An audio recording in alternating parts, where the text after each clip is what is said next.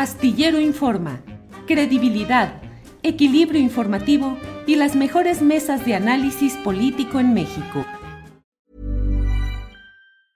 Hiring for your small business? If you're not looking for professionals on LinkedIn, you're looking in the wrong place. That's like looking for your car keys in a fish tank.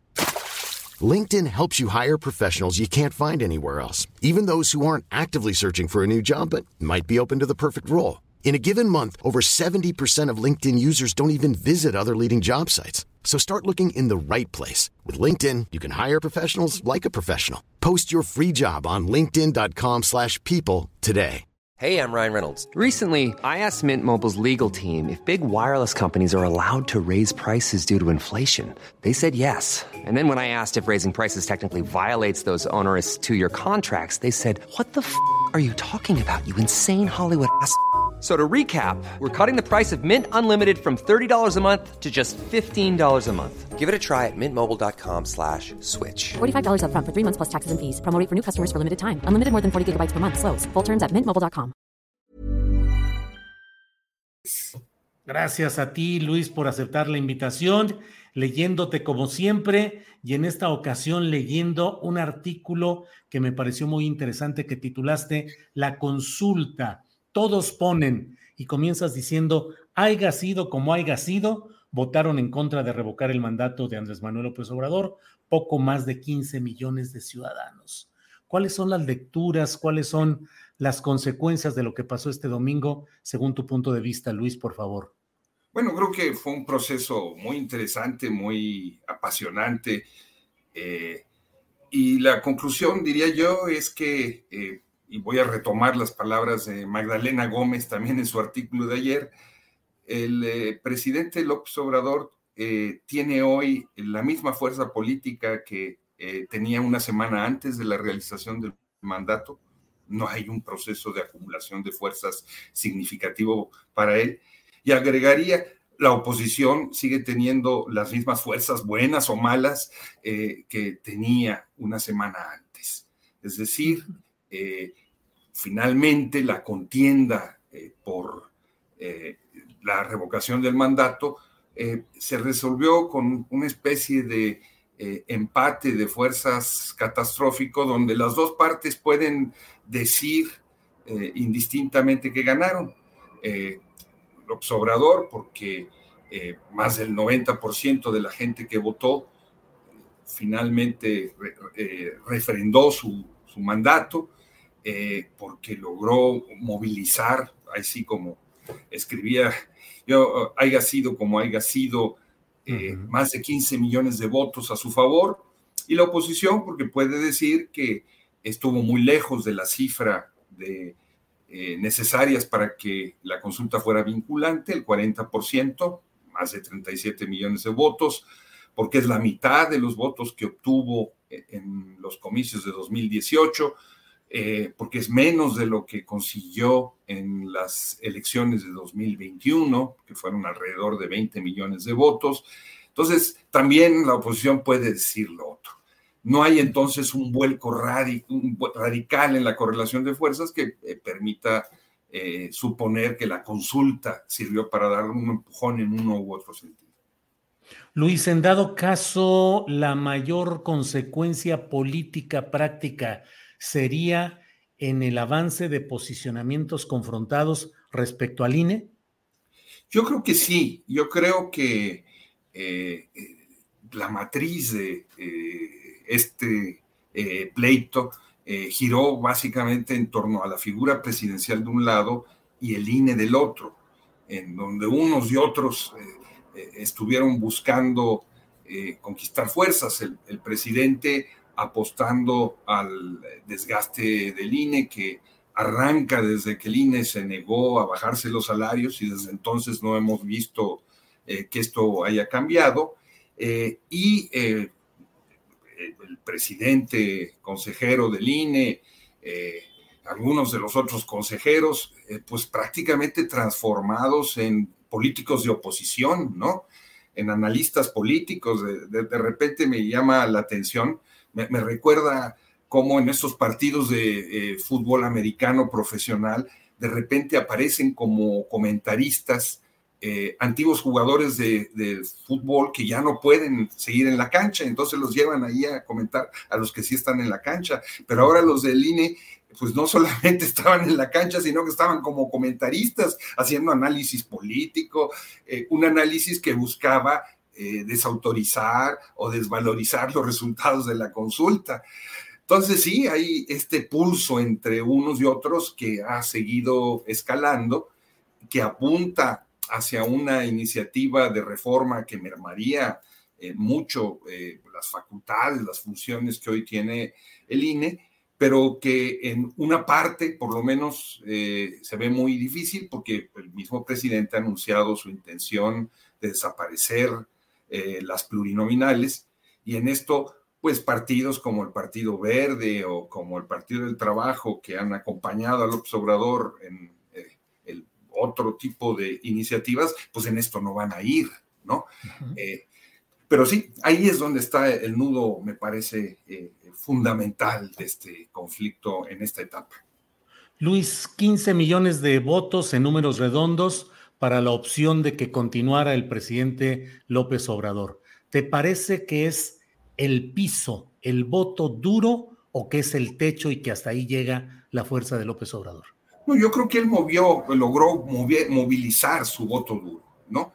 Eh, en las elecciones del 2021 con otras características, pues no es lo mismo finalmente una consulta con unas elecciones, ¿no? Sobre todo una consulta en donde pues el presidente estaba compitiendo con su sombra, ¿no? No, no eh, ante una eh, oposición eh, desmadejada que optó por la abstención en lugar de buscar fortalecer personajes, agendas, etcétera, etcétera, apostó todo por el desgaste de la figura presidencial. Bueno, pues el presidente logró que tuvieran esos 15 millones de votos. Y ahí se movilizaron tanto eh, el voto histórico del obradorismo, hay un pueblo obradorista eh, que viene, pues, eh, por lo menos del año 2000, ¿no? Que, que, le es muy fiel, vamos a decirlo así, pues con un voto cosechado con una operación de Estado, como lo vimos muy claramente en estados como Chiapas, como Veracruz, como Puebla, como Tabasco, ¿no? En Chiapas tenemos eh, casillas electorales que, donde votaron eh, estoy hablando de 27 de ellas, votaron más del 100% del padrón electoral, ¿no? En municipios que generalmente eh, los niveles de abstención son altísimos. ¿Cómo explicarnos eh, estos resultados absolutamente inverosímiles, ¿no? si no es como producto de un proceso ilegítimo, un producto en el que se involucró activamente el secretario de gobernación, militar al frente de la Guardia Nacional, este, gobernadores como Claudia Sheinbaum o, Durazo este, en el estado de Sonora. Hubo una operación de Estado también, pero también hubo, me parece, un voto legítimo de la gente que salió para apoyar a la figura política en la que cree, ¿no? Sí, Luis eh, eh, Rodolfo Ruiz, el director del diario digital E-Consulta, que circula sobre todo en Puebla, ha dado a conocer varios datos en los cuales en Puebla, pues se ve que también hubo mucha operación al estilo antiguo, votantes que en 60 segundos completaban todo el trámite y seguían y seguían y seguían eh, la cascada de votos cayendo en ese sentido. Creo que es muy importante sobre todo Luis desde un punto de vista de, izquierda, de apoyo a movimientos sociales progresistas, el no cerrar los ojos ante una realidad que está ahí y que más allá del resultado y sus consecuencias específicas, que es la continuidad de este gobierno de centro izquierda o progresista o como queramos eh, señalarlo, pues que mantenga esa continuidad, pero no podemos cerrar los ojos ante ese tipo de cosas. Ahora bien, eh, Luis, Em, señalas en el artículo, en el artículo que, eh, que, escribiste en la jornada donde eres coordinador editorial, dices, lejos de aprovechar la coyuntura para promover figuras políticas relevantes o un programa alternativo a la 4T, eh, la oposición de derecha apostó todo a deslegitimar y desgastar el proceso, presentándolo como un dispendio presupuestal egocéntrico del mandatario. Luis, algunos insistimos en eso, pero parece una cantaleta, como si no, no entendieran, como si no hubiera la suficiente inteligencia política en los opositores al presidente López Obrador para presentar otro producto ante, ante los ciudadanos y sobre todo que no hay ningún liderazgo, no veo nada de eso. Es peligroso que la, la oposición de derecha al presidente López Obrador no logre organizarse eficaz y diría yo adecuadamente, Luis. Bueno, al menos que Ciro Murayama esté esperando eh, sustituir a Claudia X González, ¿no? Como una figura de oposición, porque pues eh, Ciro fue, eh, ahora sí que el niño en el bautizo, el novio en la boda, el muerto en el entierro, analista, organizador, este, fue la principal figura de la oposición, ¿no? No hubo quien articulara argumentos como él lo hizo en, contra de eh, la consulta o, o, de los talones de Aquiles de la consulta. Yo creo que, por responder a tu pregunta, pues es delicadísimo y, parece ser que la oposición no lo entiende, ¿no? Esto que hubiera sido una extraordinaria eh, coyuntura para acreditar eh, figuras, para eh, establecer nuevos liderazgos, nuevas voces, que les habría permitido poner en el centro la defensa de su propuesta de, de nación, pues terminó convertido en una defensa en abstracto del INE, ¿no? hubo mucho más allá de eso, y en una crítica y golpeteo sistemático al, presidente, pues es lastimoso, ¿no? Pues por ahí no, no hay forma de, avanzar, ¿no? Eh, la política de desgaste hacia el enemigo tiene siempre eh, una limitación cuando no se acompaña de una política de construcción de fuerzas y no hemos visto, me parece, la oposición partidaria de derecha una política de construcción de fuerzas. Ready to pop the question? The jewelers at BlueNile.com have got sparkle down to a science with beautiful lab-grown diamonds worthy of your most brilliant moments. Their lab-grown diamonds are independently graded and guaranteed identical to natural diamonds, and they're ready to ship to your door. Go to Bluenile.com and use promo code LISTEN to get $50 off your purchase of $500 or more. That's code LISTEN at Bluenile.com for $50 off. Bluenile.com code LISTEN. Hiring for your small business? If you're not looking for professionals on LinkedIn, you're looking in the wrong place. That's like looking for your car keys in a fish tank. LinkedIn helps you hire professionals you can't find anywhere else, even those who aren't actively searching for a new job but might be open to the perfect role. In a given month, over 70% of LinkedIn users don't even visit other leading job sites. So start looking in the right place. With LinkedIn, you can hire professionals like a professional. Post your free job on linkedin.com slash people today. Sí, Luis. Eh, no resisto pasar a otro tema que está de actualidad y te pido tu opinión eh, respecto a lo que está sucediendo con la votación de este domingo, puede ser el domingo o más adelante, pero finalmente ya está ahí emplazado, ya está el calendario definido para la votación sobre la reforma eléctrica. ¿Cómo ves eh, lo que ha sucedido en términos políticos de batalla entre partidos o de intereses en lo general respecto a este tema, el desenlace y qué seguiría, Luis? Mira, yo creo que es un tema apasionante, interesantísimo, eh, que también se está debatiendo en distintos momentos como si fuera una nebulosa, sin ubicar claramente cuáles son eh, los puntos que están en, el corazón de la discusión. Yo partiría eh, diciendo, y ya me imagino el linchamiento por decir esto, este, que eh, al presidente López Obrador no le interesaba una reforma eléctrica a fondo. Por eso no la impulsó originalmente cuando tenía eh, la mayoría parlamentaria para hacerlo. Lo que hizo fue eh, una ley eh, secundaria que se empantanó después en el mar de amparos y que acaba de resolverse por parte de la Suprema Corte en el sentido de que no es una ley inconstitucional, aunque deja abierta esta misma cascada de amparos. Es decir, la reforma fue la segunda opción eh, presidencial. Y eh, la resolución de la Suprema Corte abre una pequeña ventanita para que se avance en la recomposición de la Comisión Federal de Electricidad, de que se ponga el abuso de las empresas privadas extranjeras, eso es cierto, pero tampoco define claramente la correlación de fuerzas. Bueno, se, puso por delante esta reforma.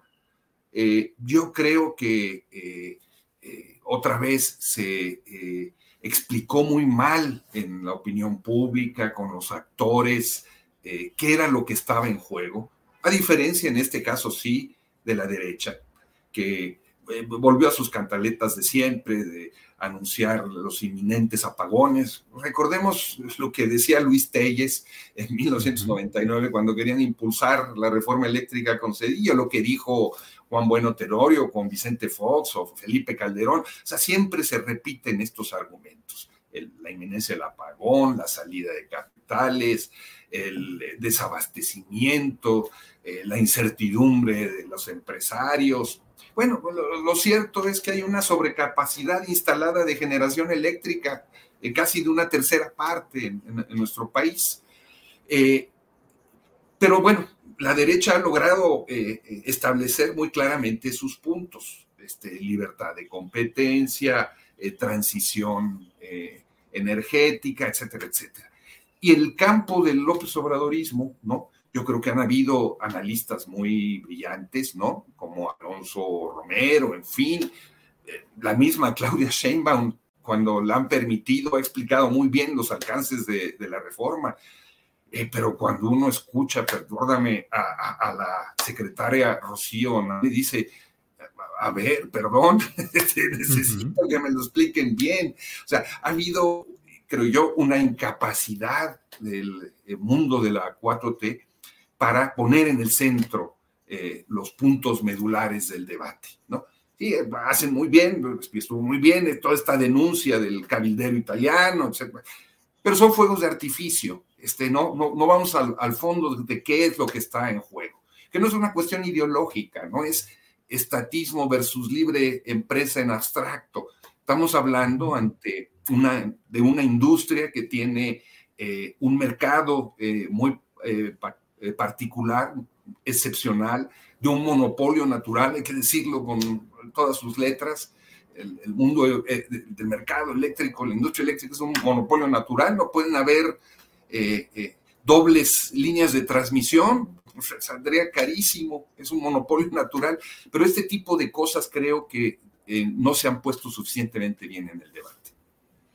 Luis, pues muchas gracias por ayudarnos a tener otros puntos de vista. Como tú dices, este comentario de que tal vez el propio López Obrador no impulsó oportunamente cuando tenía la mayor fuerza eh, legislativa una reforma eléctrica más amplia, pues luego, luego genera ruido porque pues estamos muy metidos en, tratar de evitar que haya críticas a un modelo y a un ejercicio gubernamental al que en lo general, pues mucha gente apoya en lo general, pero ¿Cómo te ha ido a ti con, la, con el ambiente de crítica, las críticas, Luis? Pues sí, aquí este, parece ser que fuera un pecado señalar eh, algo que a uno no le parece que está bien. Ya se convierte uno en chayotero, priista, este, o al revés, este, no, no, hay, no hay forma este, de escaparse. una sola cosita, si tienes un minuto más, que creo que es muy importante alrededor de esta reforma eléctrica que a mí me parece muy importante y es... Lo que quieras, Luis, por favor. Mira, yo creo que es muy importante eh, esta reforma constitucional en materia eléctrica. Eh, es un avance, pero ojo, eso no nos regresa a la situación que había con la reforma del 60 de López Mateos. No recupera plenamente para la nación ¿sí? Eh, la soberanía sobre el sector. A lo mejor no se puede por la correlación de fuerzas. Lo que se hace es crear las condiciones para eh, que la Comisión Federal de Electricidad no eh, desaparezca, para que fortalezca su capacidad de competencia, en lugar de que sean seis empresas, va a ser una nuevamente, se pone eh, una, un acotamiento a la capacidad de generación privada, pero eso no es lo que había en el 60. Eh, eh, no, no, no, entonces esta idea de que eh, ya es la gran iniciativa de la soberanía energética. No, a lo mejor es lo que se puede, insisto, con la correlación de fuerzas, pero no es la reforma de los Mateos. La, las condiciones de la política práctica, por ahí dicen que la política o es política real, práctica o no es política, y lo que podemos hacer hoy no es demasiado por nuestra circunstancia geopolítica en general y todo el proceso mundial, Luis. ¿Estamos atados a todo eso? Eh, sí y no, o sea, eh, otra vez, porque si uno ve lo que está sucediendo otra vez en el mundo de los mercados eléctricos y de las empresas eléctricas en Europa, eh, por, ejemplo, o en otras naciones, ¿no? Este, hubo, después de los 40 hubo un gran proceso de construcción de empresas estatales de energía, lugares como Italia, como Francia, como Gran Bretaña, en Estados Unidos hay una gran cantidad de empresas eh, eléctricas estatales eficientísimas y muy importantes, con mucho peso regional. Eh, y después, por las presiones de lo que llamamos el neoliberalismo, el Banco Mundial, pues hubo eh, un proceso de privatización del sector. Bueno, hoy ese péndulo está llegando ya a su máximo swing en el eh, en, el mundo y vemos un proceso de retroceso, ¿no? Y vemos, por ejemplo, cómo en España eh, están amarrados completamente por las empresas privadas con tarifas eléctricas altísimas y eh, hay una iniciativa de Bélgica, de, los mismos españoles, que plantea la necesidad de replantear el, el sector y eh, fortalecer la presencia estatal en la generación eléctrica y en, la regulación en, su conjunto del mercado. Eh, es decir, el, péndulo viene ya en, esta dirección y creo que en ese sentido eh, la iniciativa mexicana va en, la dirección correcta y está arropada de una correlación de fuerzas distintas.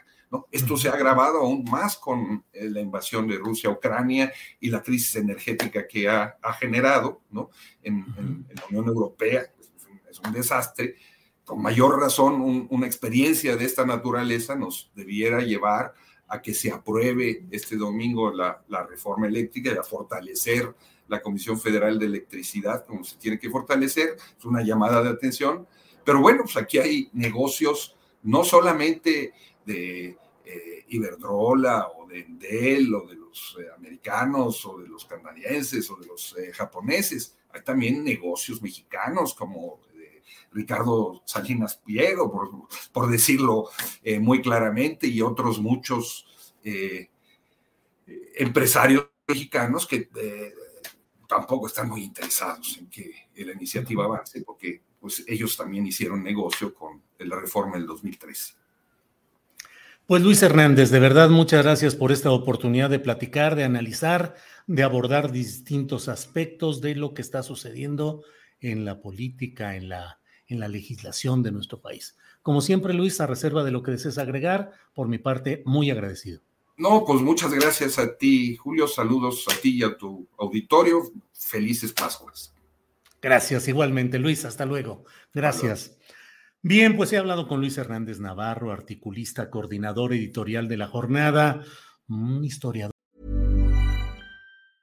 ¿Te preocupas por tu familia? Entonces, ¿por qué darles solo huevos ordinarios cuando pueden disfrutar de lo mejor? Eggland's Best, los únicos huevos con ese delicioso sabor fresco de granja, además de la mejor nutrición, como 6 veces más vitamina D, 10 veces más vitamina E y 25% menos de grasa saturada que los huevos regulares, además de muchos otros nutrientes importantes. Así que, dales los mejores huevos. Eggland's Best, mejor sabor, mejor nutrición, mejores huevos.